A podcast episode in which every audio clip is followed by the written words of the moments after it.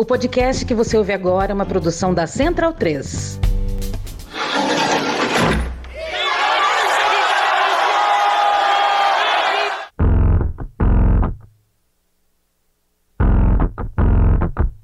Cadê meu celular? Eu vou ligar pro 80. Começa agora a Guilhotina, o podcast do Le Monde Diplomatique Brasil. Eu sou Luiz Brasilino e estou aqui com Bianca Pio. E aí, gente, tudo bem? Bom, no episódio de hoje a gente recebe a advogada Bianca Alves. Oi, Bianca, tudo bem? Tudo bem, Luiz, tudo bem, Bianca? Prazer estar aqui. Tudo certo. E também a Relações Públicas e Empreendedora Cultural, Tiziana Opel. Oi, Tiziana, tudo bom? Olá, Luiz. Olá, Bianca. Uma alegria estar no Guilhotina. Bom, sejam bem-vindas ao nosso episódio. A Bianca é formada em Direito, coordena o grupo de trabalho de enfrentamento à violência doméstica da OAB Rio de Janeiro e preside a Comissão de Direito Penal e Processo Penal da Associação Brasileira de Advogados do Rio de Janeiro. Além disso, Bianca é autora do canal informativo Justiça Delas, voltado aos direitos das mulheres. Ela tem duas irmãs e cresceu com a avó materna em casa. Formada em comunicação social, Ticiana atua há mais de 20 anos como profissional da comunicação Comunicação e Cultura. É a mais velha de quatro irmãs e tem grande admiração pela trajetória das mulheres de sua família. Elas são autoras do livro Violência Doméstica: Histórias de Opressão às Mulheres, que foi lançado em 2021 pela Dita Livros. E a gente queria começar perguntando para vocês, é, para apresentarem um pouco o livro e saber como é que vocês chegaram nesse tema, por que, que decidiram fazer essa publicação. O livro foi uma ideia justamente que foi iniciada ali através do Justiça Delas, né? Durante o período de pandemia, nós tivemos um aumento dos casos de violência doméstica contra as mulheres. E nesse período eu comecei a receber, através dos directs do Instagram lá, da Justiça Delas, muitas mensagens pedindo ajuda dessas mulheres, né? E essas mensagens vinham com os relatos de violência, todos muito assim sofridos, elas estavam ali vivenciando, principalmente porque estavam em isolamento social e não podiam deixar suas casas, com dificuldade de registro de ocorrência. Então eu conversei com a Tiziana, que é minha amiga já de longa data, e pensei da gente colocar esses relatos num livro, fazer alguma coisa com esses relatos. E Tiziana me ajudou a pensar como jornalista, né, e da escritora, ela me ajudou a pensar no formato legal para a gente colocar no livro. E conversamos com essas mulheres, tivemos horas de entrevistas com essas mulheres Pedimos autorização, obviamente, trocamos os nomes, né, preservamos a identidade. São histórias assim com muita emoção, mas também de superação da violência. E o livro é um, um livro, não é um livro de direito, apesar de eu ser advogada e, né, sendo ser jornalista, é um livro didático que nós pensamos assim uma forma de alcançar maior número de mulheres, de pessoas, até de homens mesmo, possível. Assim, é, é, um livro bem didático e fala sobre o histórico da violência da mulher, a parte histórica toda, traz os relatos e traz também um glossário dos termos mais usados, né, nessa questão de gênero. Também é importante, né, Tiziano? Isso aí. Quando a Bianca me convidou, foi quase que um chamado assim para exercer a cidadania naquele momento de confinamento por conta da pandemia, onde a gente via, né, que a vida estava valendo tão pouco ou quase nada nos desgovernos que a gente assistia diariamente e o Brasil em quinto lugar no ranking mundial de feminicídio, só ficando atrás de El Salvador, Colômbia, Guatemala e Rússia no número de casos de assassinatos de mulheres. E a violência doméstica está intimamente ligada a esse problema. Então, o objetivo do livro é tratar o tema de forma simples, direta, mas, sobretudo, trazer a mensagem de que é possível viver livre da violência doméstica. E para isso a gente trouxe os relatos em primeira pessoa de mulheres que a gente, inclusive, optou por manter o sigilo dos nomes e das idades. Muitas delas se tornaram ativistas, mas outras estão em lutas judiciais, litígios e algumas também em tratamento psicológico. Por conta disso, a gente manteve o sigilo das identidades das mulheres que nos deram os relatos. Bem, além disso, a gente traz esse glossário de termos técnicos e jurídicos, um panorama situando a violência doméstica no Brasil e no mundo e apontando caminhos, né, com os mecanismos disponíveis para apoiar o problema. É, a gente vai passar por todos esses pontos aí ao longo da entrevista. A fake news me parece muito que nem tudo nela é uma mentira. Ela pega elementos da verdade e distorce para criar um sentimento de que tem um inimigo. E é muito doido quando cada vez mais esse inimigo em comum é você é aquilo que afeta. A gente recebe o conteúdo, isso a publicidade faz muito, né? Para poder vender um produto, você tem que afetar as pessoas, fazer a pessoa sentir desejo, sentir necessidade de comprar. Com as fake news é a mesma coisa. É um conteúdo que é falso, que está sendo espalhado para afetar, para que as pessoas de alguma forma se sintam atingidas por aquilo e queiram que outras pessoas saibam daquilo que está sendo propagado.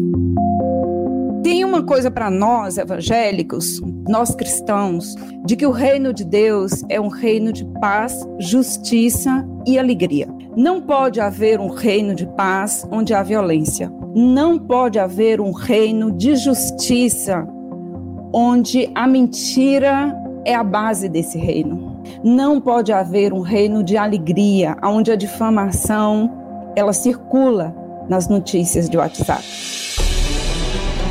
Vem aí a temporada especial do Guilhotina, Não Bote Fé nas Fake News, uma produção do Le Monde Diplomatique Brasil em parceria com a Coordenadoria Ecumênica de Serviço, a SESI.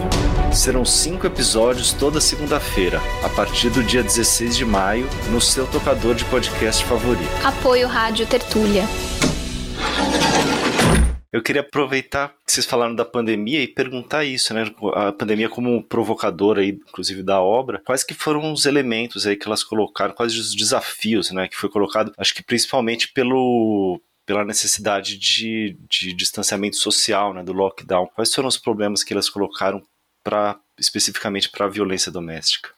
É, assim, eu, eu vejo que a pandemia, na verdade, a violência sempre existiu, só que com os agressores dentro de casa, junto com as mulheres, o dia inteiro, 24 horas, né? A gente não podia sair das residências. Houve um, um aumento, assim, de agressividade que a gente percebeu. Além disso, tinha uma problemática grande de como realizar o registro de ocorrência. Os órgãos públicos, né? A gente não tem políticas públicas assim muito eficazes, apesar de ter muita propaganda, existem poucas políticas públicas para as mulheres. Então, a gente no início não tinha o registro online, passou a ter, isso facilitou um pouco.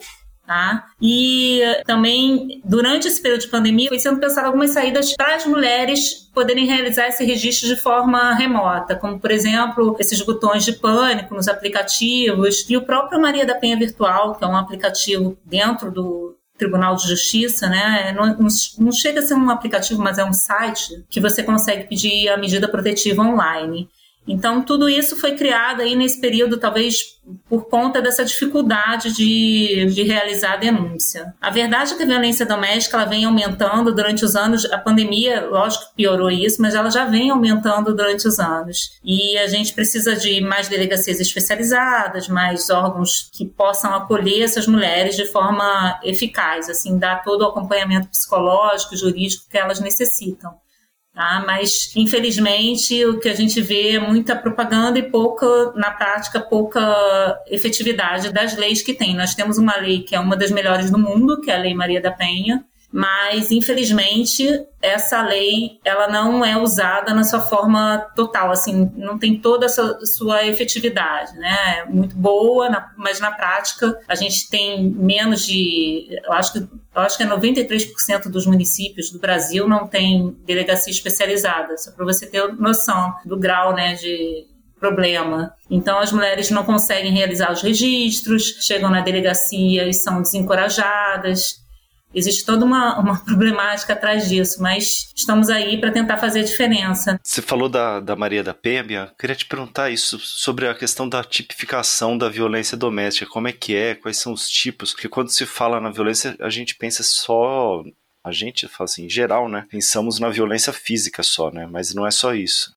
Isso, isso é muito importante, Luiz, porque na Lei Maria da Penha existem cinco tipos de violência, né? A previsão de cinco tipos de violência: violência física, violência psicológica, violência moral, violência patrimonial e violência sexual. Mas os crimes não estão previstos dentro da Lei Maria da Penha, né? Só existe um tipo penal dentro da Lei Maria da Penha, que é o descumprimento da medida protetiva, tá? Foi colocado até posteriormente, não foi no início lá da lei Foi feita uma alteração e colocado esse descumprimento. Então, os tipos penais estão dentro do Código Penal. São aqueles tipos normais, a lesão corporal, o estupro, todos esses casos que existe um agravamento em casos de violência contra a mulher, né?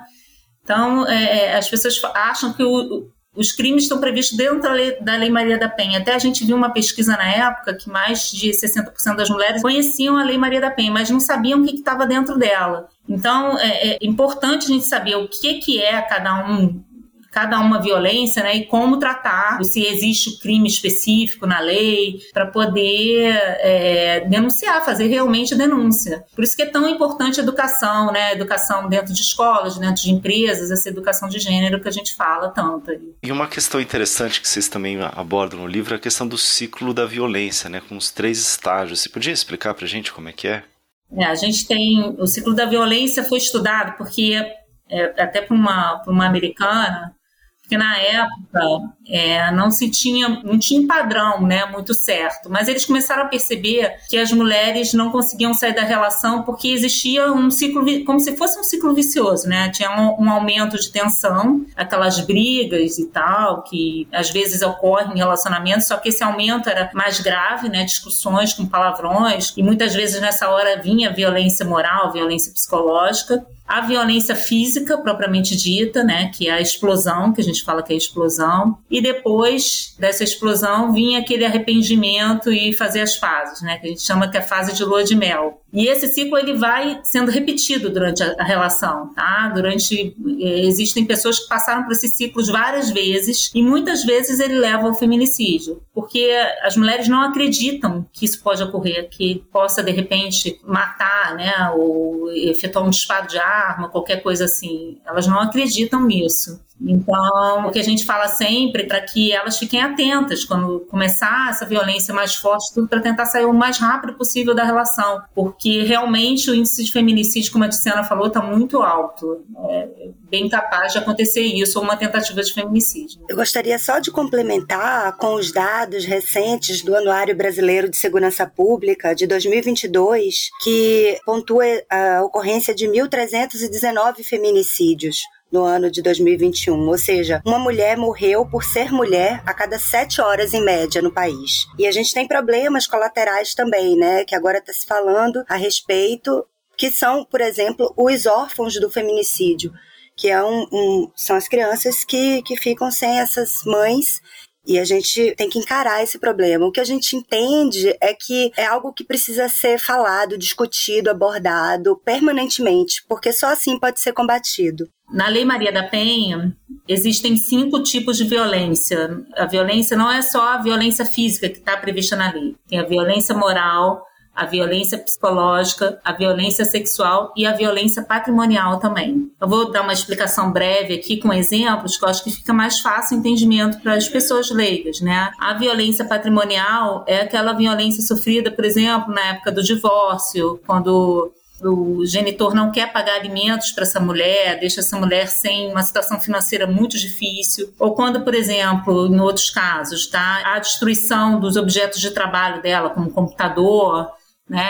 Ou como a gente teve um caso, por exemplo, que a pessoa entrou dentro do salão de beleza, destruiu o salão de beleza todo da ex-esposa, ou por exemplo, a retenção do auxílio emergencial no período da pandemia ocorreu bastante também. Você pegar a carteira de trabalho da mulher, destruir a carteira de trabalho, ou no meu caso, por exemplo, que sou advogada, destruir a carteira da OAB para que ela não, não exerça atividade laborativa. Isso tudo é violência patrimonial a violência sexual, a gente escuta muito falar sobre estupro. Só que não é só o estupro, que pode ser inclusive dentro do matrimônio, tá? O estupro pode ser dentro do matrimônio. Mas existe também aquela violência que é você obrigar a mulher a tomar um, um contraceptivo ou dizer para ela que ela não pode tomar o contraceptivo para poder engravidar. Isso também é violência sexual, né? Obrigar essa mulher a participar de atos sexuais que ela não esteja à vontade de participar também é violência sexual. Nós temos a violência psicológica, que é pouco tempo se tornou crime. Existe um crime na, no Código Penal previsto ali perto do delito de ameaça, no 147, que é a violência psicológica foi tornou-se crime agora no final do ano passado. Ah, isso foi uma vitória para as mulheres, porque quase todas as mulheres que passaram por violência física ou por violência patrimonial passam também pela violência psicológica. E ela traz, assim, uma consequência gravíssima para a mulher, que é a questão da saúde mental. A gente vê que as mulheres que saem de um relacionamento abusivo normalmente estão adoecidas, porque não, não tem como você passar por isso tudo é, de uma forma assim sã, né? É, é muito difícil. Então nós temos a violência psicológica, que vem também junto com a injúria, com a calúnia, com a difamação, que são aqueles crimes contra a honra, né, são xingamentos, xingamentos diversos, até pelo WhatsApp também, isso às vezes acontece, né? As mulheres não conseguem muitas provas, mas normalmente pelas provas, pelos áudios e gravações, hoje em dia é possível, porque quase todas têm um aparelho de telefone em casa, alguma forma de gravar. E aí nós conseguimos a prova, né, da, dessa questão da injúria, da difamação ou da calúnia, que também dá uma certa robustez à questão da violência psicológica. Nós temos a violência moral, aquela humilhação constante, aquela forma de atuar assim, você não, não serve para nada, você, estou dando exemplos que eu acho que fica mais fácil, você é uma pessoa que não vai conseguir um trabalho, você é feia, você, né, tá gorda, você não sabe cuidar do seu filho, você é péssima mãe, e daí para frente que se mistura um pouco com a violência psicológica também. Nós temos também a violência física, no caso, é aquilo que a gente vê normalmente na televisão. Tá? Tem vários casos aí famosos envolvendo agressões, e é a lesão corporal, que é tipificada no Código Penal. E a gente tem um agravante no caso da violência ser praticada no âmbito da Maria da Penha. Tá? Então, o que é importante dizer para vocês que o processo que tramita na vara de violência doméstica, ele não tramita igual aqueles processos do juizado especial criminal, que são processos que você faz um acordo no meio e tá tudo certo, né? O agressor ele é obrigado a responder o processo até o final. Ele não tem transação penal, ele não tem uma série de benefícios que se não fosse a Lei Maria da Penha ele teria. Ah, então, é um processo bem grave, o processo no âmbito da Lei Maria da Penha. Ele, apesar das penas, algumas penas ainda serem leves de alguns crimes, ele tem uma condenação e a reiteração dessa condenação é levada em consideração em várias esferas, inclusive em esferas assim fora do judiciário, como, por exemplo, na hora de, uma, de um emprego ou na hora de, de você prestar um concurso ou até mesmo na, no, no, meu campo, na advocacia, né, já tem decisões expulsando da, da ordem dos advogados. Então, acredito que a efetividade, a gente precisa lutar pela efetividade da lei, né? Porque a lei está aí, ela precisa ser cumprida realmente em sua integralidade. As penas são baixas ainda, precisam melhorar, mas essas violências elas estão quase que todas ali com previsão no Código Penal. E se por um acaso há uma medida protetiva para essa mulher, se a mulher consegue uma medida protetiva, por exemplo, de distanciamento ou, sei lá, de afastamento do lar, que são as mais comuns, e esse agressor ele descumprir essa medida protetiva, ele vai responder por um outro crime, que é esse crime que eu falei lá no início, que é o descumprimento de medida protetiva. Ele pode, inclusive, ser preso por isso. Então, é, a gente não pode banalizar a lei, está aí, ela tem que ser cumprida e a gente precisa lutar para que essas mulheres estejam realmente a salvo, né?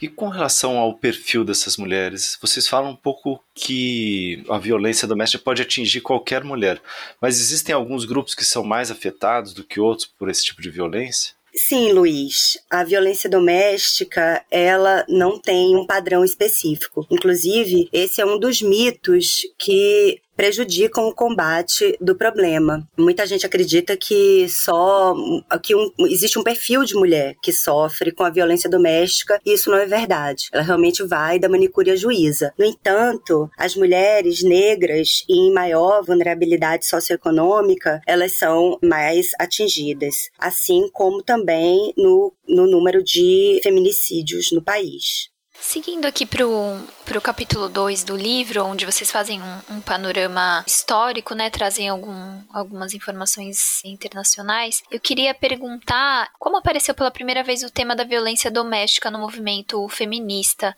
porque até então não era tratado, né? Sim, Bianca. A gente tem aí uma opção no livro de falar de um modo bem resumido para situar exatamente a violência doméstica na segunda onda do feminismo, né? Na chamada segunda onda. E a opção por utilizar as ondas, ela é meramente didática para organizar os pleitos das mulheres naquele período. Por exemplo, a gente tem um movimento sufragista como sinônimo da primeira onda do, do feminismo, né? Ela seria mais situada ali no Reino Unido e nos Estados Unidos. As mulheres lutavam pelo direito ao voto e pelo fim dos casamentos arranjados, assim, muito resumidamente. Já na segunda onda do feminismo, que vai da década de 1960 até o início dos anos 80 e que teve o lema, né, o privado é político, o termo violência doméstica começa a ser mencionado, vem à tona, porque ali o termo gênero também começa a ser utilizado. As mulheres estavam com lutas políticas, né, de direito ao seu corpo. Pela primeira vez, as esferas pública e privada estavam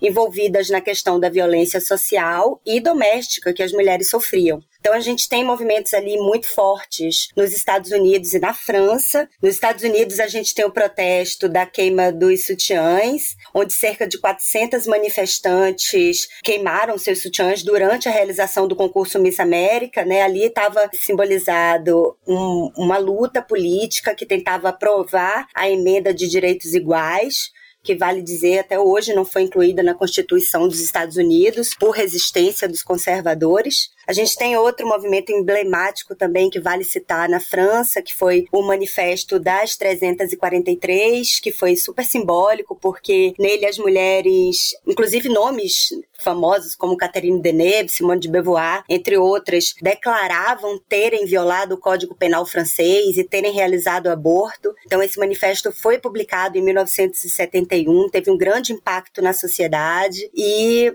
pressionou um posicionamento do governo. E isso culminou na lei de descriminalização do aborto, que foi promulgada em 1975.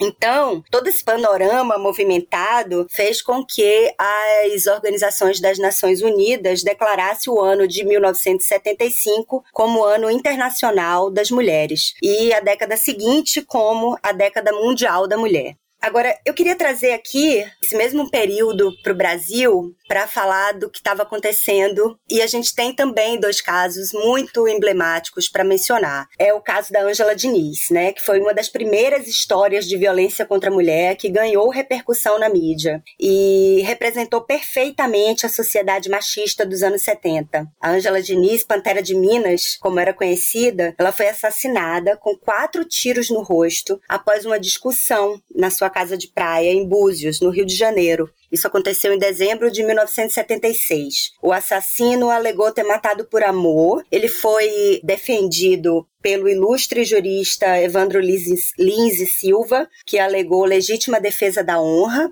para tentar defendê-lo. Essa tese era válida desde o Código Penal de 1940, só foi anulada com a Constituição de 1988. E aí o movimento feminista nacional que estava nascendo se indignou com essa sentença e lançou a campanha Quem Ama Não Mata. Essa campanha pressionou a opinião pública e o Ministério Público recorreu da decisão. Até que em 1981 houve um novo julgamento e o empresário Doc Street foi condenado por homicídio e cumpriu 15 anos de pena. O outro caso é o caso Cláudia, que também mobilizou a sociedade brasileira. Aconteceu em 1977, no Rio de Janeiro. A Cláudia Lecim Rodrigues foi vítima de assassinato. Ela tinha 21 anos. O seu corpo foi achado em uma encosta na Avenida Niemeyer, na zona sul da capital. Ela tinha sinais de enforcamento, tinha pedras amarradas ao pescoço e o caso também teve uma ampla cobertura da mídia à época. Mas nem por isso deixou de ser um exemplo de impunidade.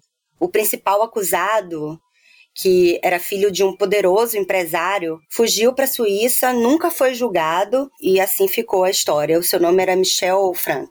E Ticiane, essa alegação da legítima defesa da honra, apesar de qual a Constituição não ter sido, enfim, não ser constitucional, é meio uma contradição que eu tô falando, mas a real, era uma tese que ainda era utilizada e só o ano passado, se eu não me engano, o STF decidiu pela inconstitucionalidade dessa tese. E o que a gente via em alguns casos de violência de gênero era que muitas vezes as mulheres é que eram julgadas, e como foi o exemplo que você trouxe da Angela Diniz, e não os perpetradores das, das violências, né? Queria que você comentasse um pouco sobre essa questão. Exatamente. Esses dois casos, eles ilustram muito bem o machismo que julga as mulheres por terem sido assassinadas, né? Então, assim, elas tiveram culpa em certa medida, se você pensar que a cultura do estupro, ela fazendo uma relação rápida aqui, ela também culpabiliza a mulher porque usa roupa curta ou porque bebeu demais. Então, isso continua muito presente na nossa sociedade, não ficou lá nos anos 70. E por conta disso, a gente teve esse caso em setembro de 2020, né, onde a primeira turma do Supremo Tribunal manteve a decisão do Tribunal de Júri, lá do júri lá de Minas Gerais, acolhendo a tese de legítima defesa da honra. E só em 2021 que o STF decidiu aí, então, por unanimidade, não aceitar mais. Quer dizer, você tem esse problema aí nos nossos dias. Uhum. Perfeito. E agora falando um pouco sobre a legislação que foi criada, eu queria saber de vocês qual foi o impacto da lei do feminicídio na apuração e julgamento desses crimes.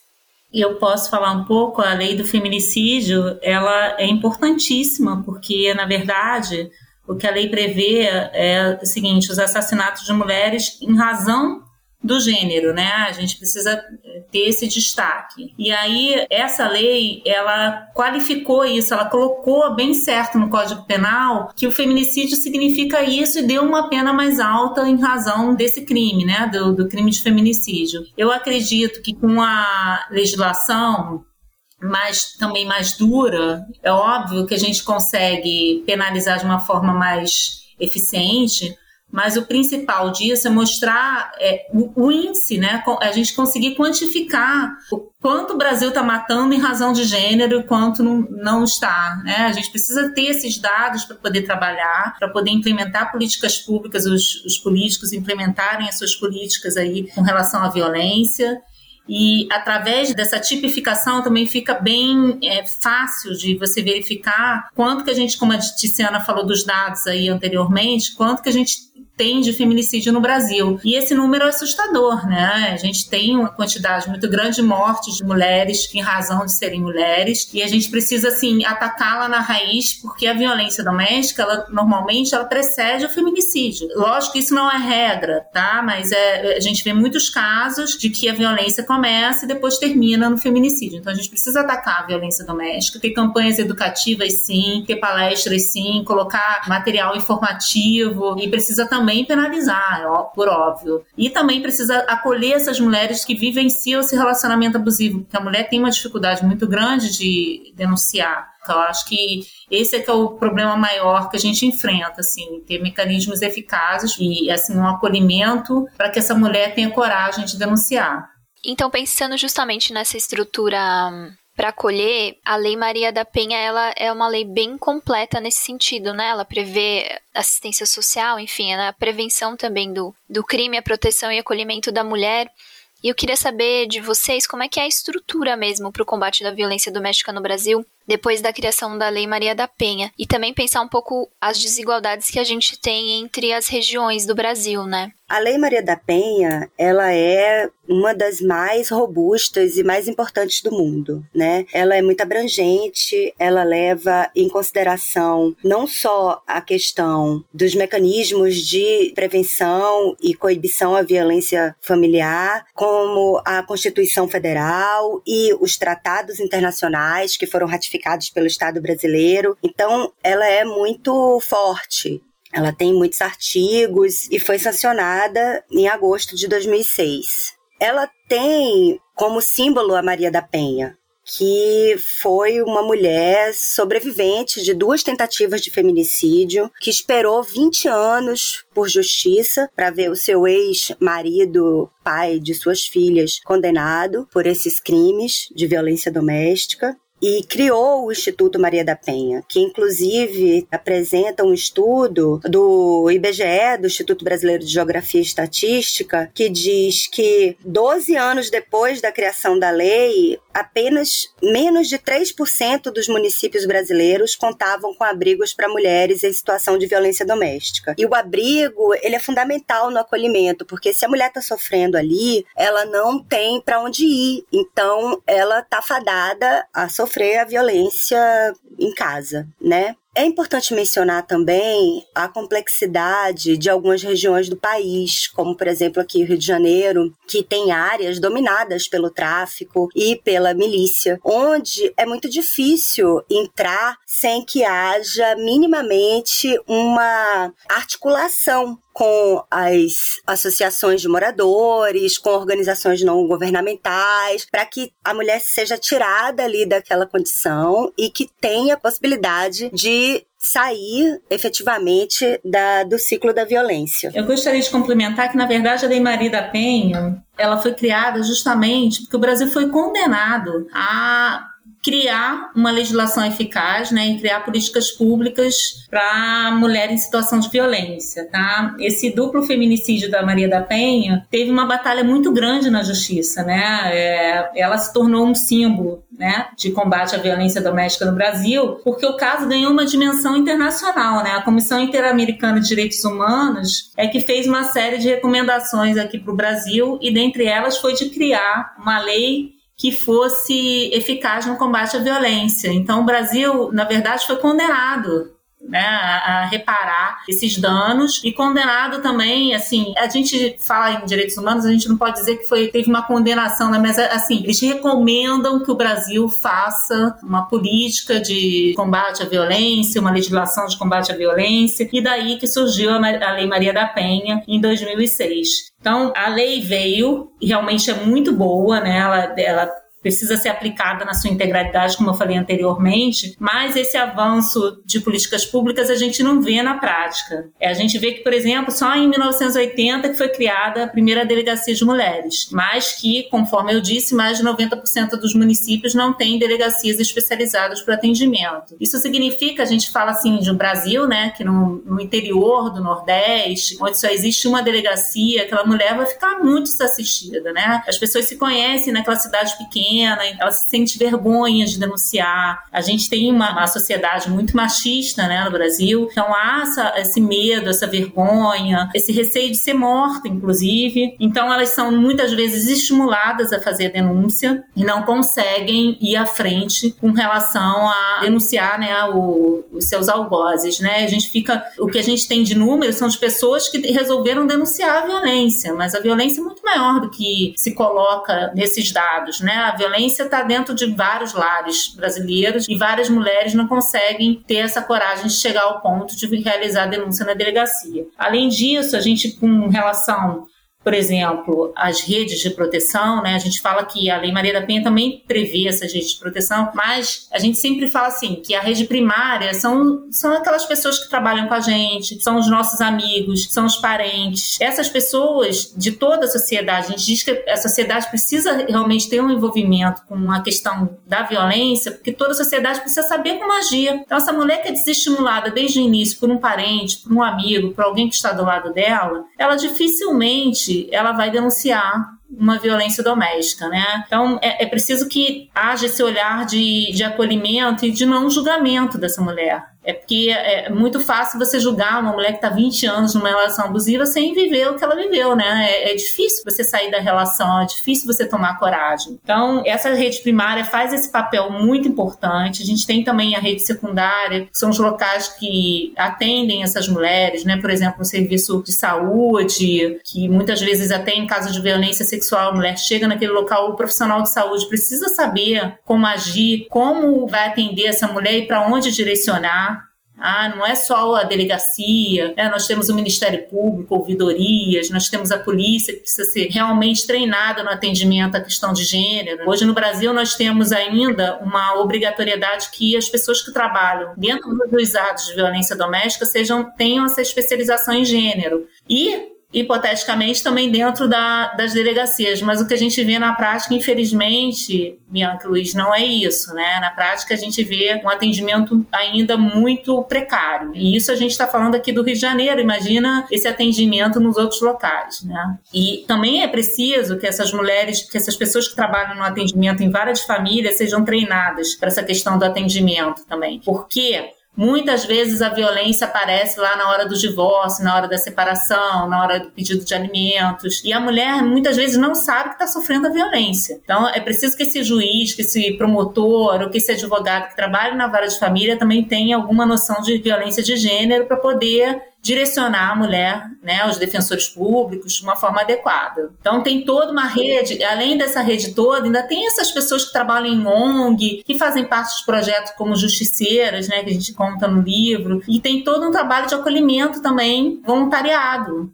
que é supre um pouco a ausência estatal, mas não totalmente. Eu queria trazer um ponto aqui que eu acho importante a gente mencionar, que é a situação paradoxal que a gente vive, né? Porque o Brasil está entre os países que tem o maior número de casos de violência doméstica e de feminicídios no mundo. Mas, ao mesmo tempo, a gente tem a Lei Maria da Penha, que é essa lei que define conceitualmente a violência doméstica, que prevê não só a repressão, mas também o aspecto preventivo e assistencial. Então, esse paradoxo se deve à falta de investimento do Estado. Né? A gente tem um orçamento do governo federal para combate à violência contra a mulher, esse ano menor desde o início da gestão, com um corte de mais de 60% em comparação a 2020. Além disso, a gente não tem um mapeamento, um sistema integrado de dados que permita né, um foco para combate ao problema nas regiões do país. A gente tem essa ineficiência na prestação de serviços multidisciplinares e também uma ineficiência na celeridade de julgamentos. Eu acrescentaria também, né, Tiziana, foi legal você ter falado isso, que era uma pergunta que eu ia fazer, mas você já meio que respondeu, eu queria só complementar, porque justamente chama a atenção esse fato de ter todos esses avanços, né, representados pela Lei Maria da Penha, e a violência doméstica continuar crescendo. E aí eu,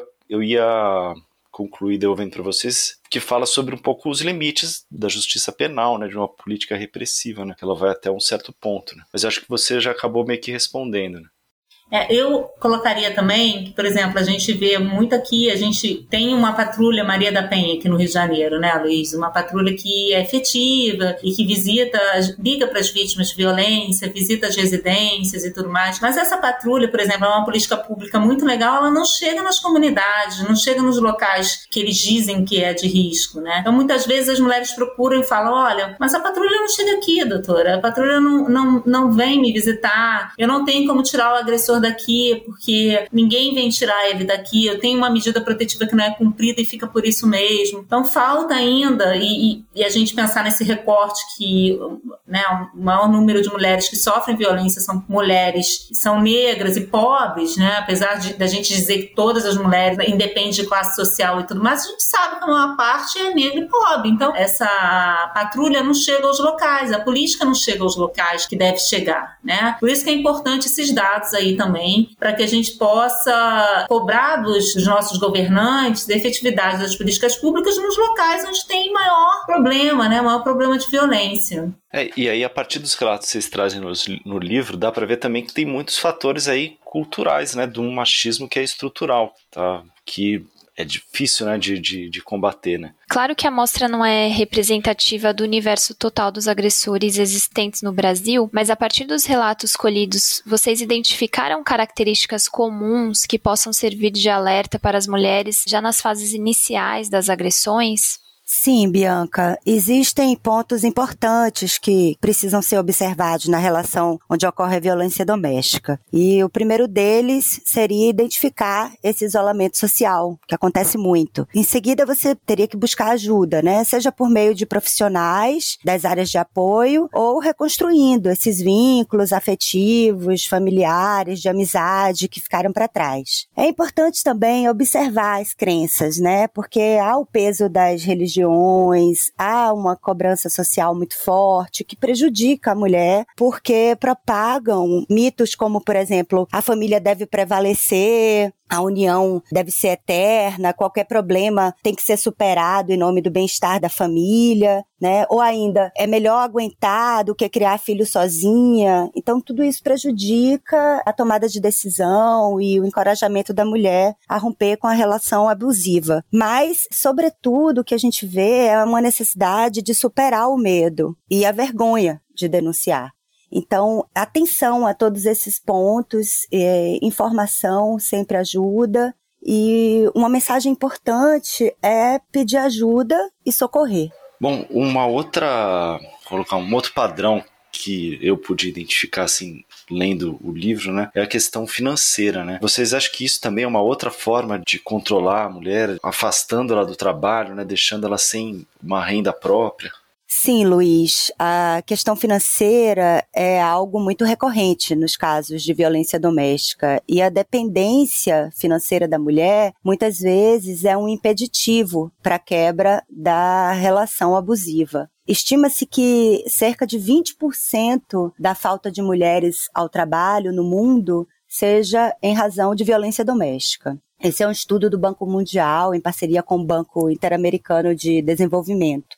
Além disso, a gente ainda vê uma diferença de remuneração entre mulheres e homens ainda hoje de cerca de 10 a 30%. As mulheres recebem menos do que os homens, mesmo tendo uma formação semelhante, experiência semelhante e desempenhando a mesma função. Quer dizer, a gente tem aí uma questão muito complexa no que se refere à economia, né? Não só relacionada à violência doméstica, como relacionada à mulher mesmo, né? A condição da mulher na sociedade. Mas, é, especificamente em termos de violência doméstica, a gente vê essa questão muito forte. E muitas vezes os, agressores eles são apoiados por mulheres da família, em alguns relatos que vocês trouxeram, até mesmo pelas mães das vítimas, né? Que por terem passado por situações semelhantes de, de opressão e violência, acabam normalizando, né, essa violência. E a gente queria saber de vocês por que, que vocês acham que isso acontece, se ainda é um fator geracional, se essa questão tem mudado pelo que vocês têm acompanhado.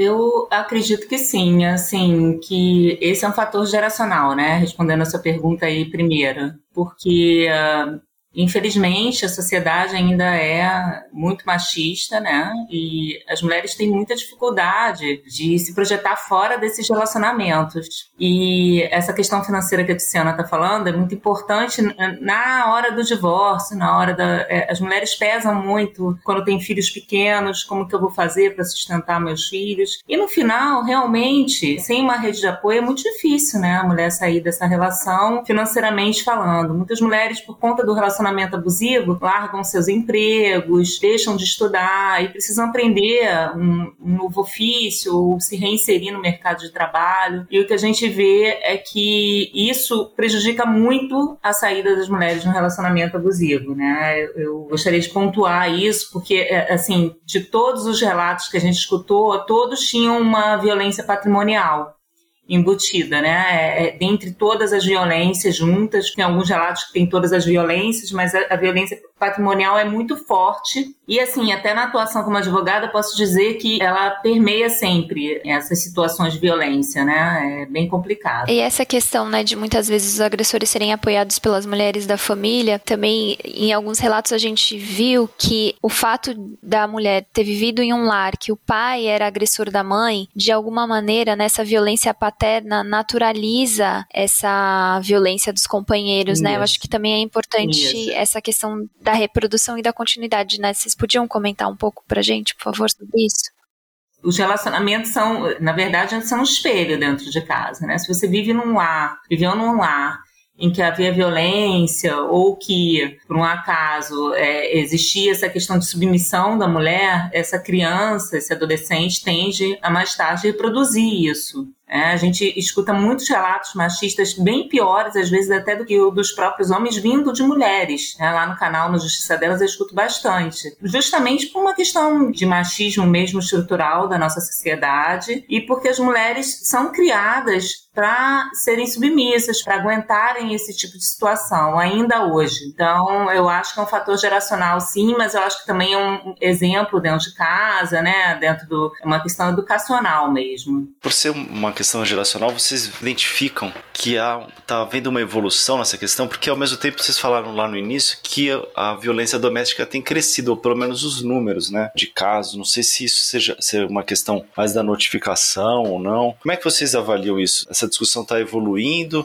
mas ao mesmo tempo os casos aumentam. Como é que é essa contradição? A gente tem um aumento aí de número de casos que eu uh, acredito que talvez seja por maior informação das mulheres em buscar ajuda, talvez, né? É assim, isso já tem um estudo dizendo que com mais informação as mulheres têm mais coragem para conseguir sair dessas relações e para denunciar. Mas, ao mesmo tempo, a gente teve a pandemia e o isolamento social prejudicou muito a denúncia, né? Eu acho que faz esse contraponto aí, tem essa contradição porque muitas mulheres não conseguiam sair de casa, não conseguiram denunciar, ficaram mais tempo com seus agressores. Ainda hoje há ainda um pouco de trabalho remoto, híbrido, né? Então eu vejo que em que pese tem um, um assim, um aumento de informação durante a pandemia e tudo mais, a verdade é que o índice de violência doméstica aumentou bastante durante a pandemia e, inclusive, os números de feminicídio corroboram com isso, que há um aumento do, né, de mulheres mortas. A gente pode ver pelo final, né, que realmente está acontecendo e é preciso que a gente informe essas mulheres e que a gente tenha políticas públicas eficazes para proteger essas mulheres da violência. Bianca, você falou antes, numa resposta aí anterior, sobre a rede primária de apoio. Eu queria perguntar para vocês um pouco sobre o que, que é isso, o que, que, são essas redes de apoio que as mulheres encontram, de, da família, ao poder público, a sociedade civil organizada, e que avaliação que vocês fazem dessas redes? A gente sempre fala, Luiz, que assim, a mulher vítima de violência doméstica, a gente não pode esperar que ela vá sozinha, levante um dia, vá sozinha e se empoderar de um dia para noite para poder buscar ajuda, né? Assim, é muito difícil uma mulher sem uma rede de apoio procurar uma ajuda de delegacia, né? De ir talvez no sistema de saúde. Então, a primeira questão que a gente tem que colocar na cabeça, e, e isso o papel é de todos da sociedade, é que nós precisamos apoiar as mulheres que sofrem violência doméstica. E esse apoio inclui o não julgamento. A rede primária constitui dos amigos, dos parentes, dos colegas que estão ali no trabalho, que fazem uma diferença tamanha assim na, no resultado desse problema, né, da violência. Então essas pessoas bem orientadas e por isso é importante, né, o trabalho dentro das empresas, o trabalho de educação nas escolas e tudo mais. Essas pessoas bem orientadas, elas podem disseminar informação e podem acolher essas vítimas de violência doméstica. Então elas podem dizer onde que essa vítima, olha, eu tô aqui para ajudar, o que quer que aconteça, eu posso ir com você, se disponibilizar a ajudar, na verdade, né? Esse é o primeiro passo para a gente gente tentar tirar essa mulher desse ciclo da violência, é, é ter essa disposição de ajudar. Depois disso é que a mulher vai procurar ajuda. E mesmo assim, dentro das delegacias e dentro do sistema de saúde, dos outros locais, é preciso também que essas pessoas estejam treinadas para atender essas mulheres. Elas não podem ser desmotivadas a realizar a denúncia, né? Senão ela não volta mais, ela não vai mais querer denunciar. E como denunciar os casos de violência doméstica, tanto por parte das vítimas, como também por parte das pessoas que presenciam, ou mesmo que desconfiam de episódios de violência? É, é uma pergunta muito importante, talvez a mais importante de todas até agora, assim, porque, por incrível que pareça, as mulheres e a sociedade não sabem ainda como agir em casos de violência. E é preciso dizer que você precisa meter aquela coisa de briga em marido, mulher, ninguém mete a colher, isso é uma falácia, né? A gente precisa meter a colher. Quando se você estiver vendo a violência acontecer, você tem que ligar para o telefone da polícia, que é 190. O telefone normal para casos de, de crimes normais, né? Que você vê acontecer. Então você liga para 190. Se você quer informações sobre a questão da, é, de centro de atendimento, ou mesmo como fazer para denunciar, você pode ligar para o 180, que é um telefone também que é disponibilizado para casos de violência contra a mulher. Existem aplicativos como Maria da Penha Virtual, né, que é um site que você entra e cai direto no Tribunal de Justiça, onde você pode requerer sua medida protetiva direto, sem auxílio de advogado. É tudo muito rápido. A medida protetiva sai em 48 horas e, assim, a maior parte é de afastamento do lar, de retirada do agressor do, da sua residência. Então, é importante que saiba também desse mecanismo e a maior parte dos estados está fazendo o registro de ocorrência online, também é, é, importante dizer, o registro de ocorrência através da Polícia Civil da, da sua, do seu estado, e isso pode ser feito através da internet.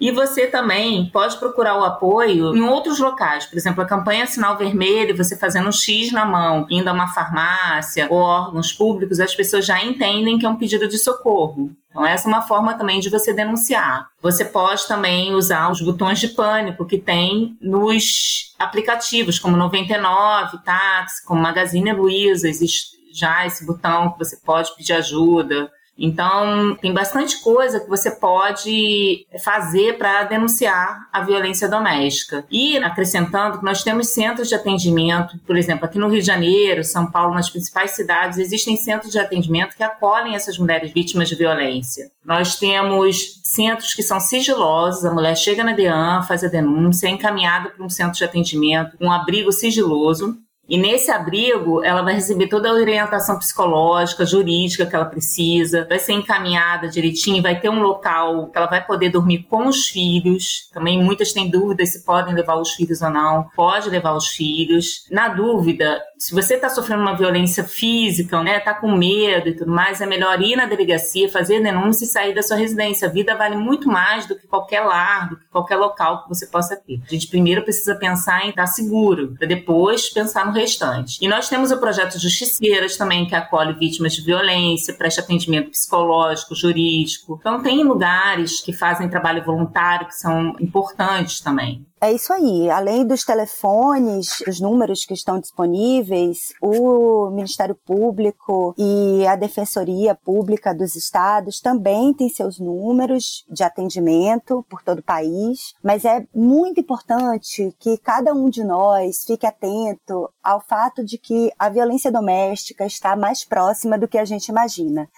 Às vezes é uma colega que está sentada do nosso lado no trabalho, às vezes é uma vizinha que está subindo com a gente no elevador do prédio. Então, deixar que essas pessoas se aproximem para pedir ajuda e saber orientar, porque a informação é o grande aliado na luta e no combate à violência doméstica. Bom, hoje recebemos a advogada Bianca Alves e a comunicadora Tiziana Opel. Elas são autoras do livro Violência Doméstica, Histórias de Opressão às Mulheres, lançado pela Dita Livros. Bianca e Tiziana, muitíssimo obrigado aí pela participação de vocês aqui no Guilhotina. Obrigada, Luísa. Obrigada, Bianca, por trazer aí esse tema tão importante da violência doméstica. Agradeço aí a vocês a oportunidade. Muito obrigada, Luiz. Muito obrigada, Bianca. Foi um prazer participar com vocês aqui do Guilhotina. Bom, a gente que agradece demais por essa conversa tão importante. Lembrando que o Guilhotina é o podcast do Le Monde Diplomatique Brasil. Para nos apoiar, você pode fazer uma assinatura a partir de R$ 9,90 por mês e também compartilhar os nossos conteúdos nas redes sociais. Você encontra a gente no Instagram, na arroba Diplomatique Brasil, e no Twitter e no Facebook é Diplo Brasil. E se você tiver sugestões ou críticas, é só escrever para a gente no guilhotina.diplomatique.org.br. E obrigada pela audiência, até semana que vem. Até lá.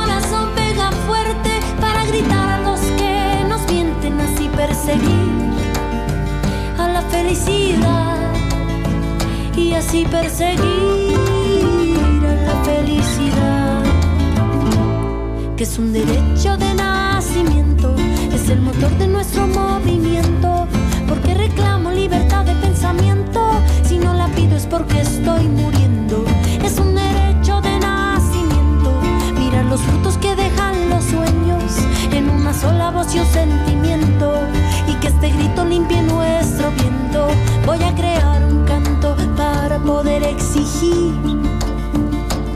que no le quiten a los pobres lo que tanto les costó construir. Para que el oro robado no aplaste nuestro porvenir. Y a los que tienen de sobra no les cueste tanto repartir.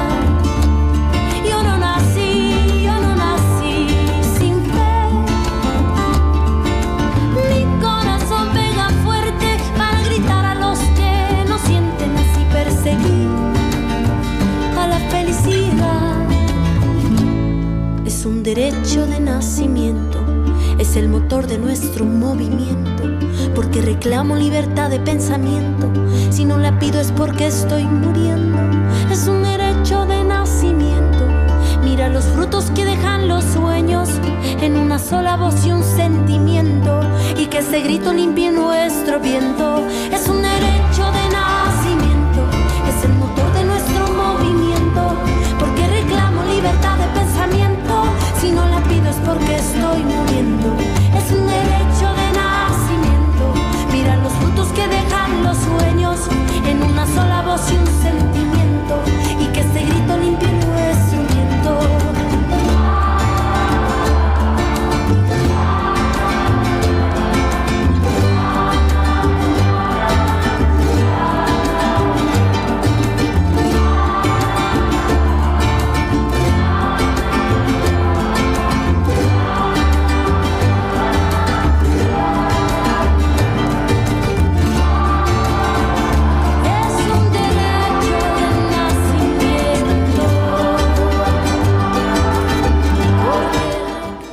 Guilhotina é um podcast do Le Monde Diplomatique Brasil. Teiro, a produção e a apresentação é de Bianca Pio e Luiz Brasilino. Edição de Domênica Mendes. Apoio técnico Central 3.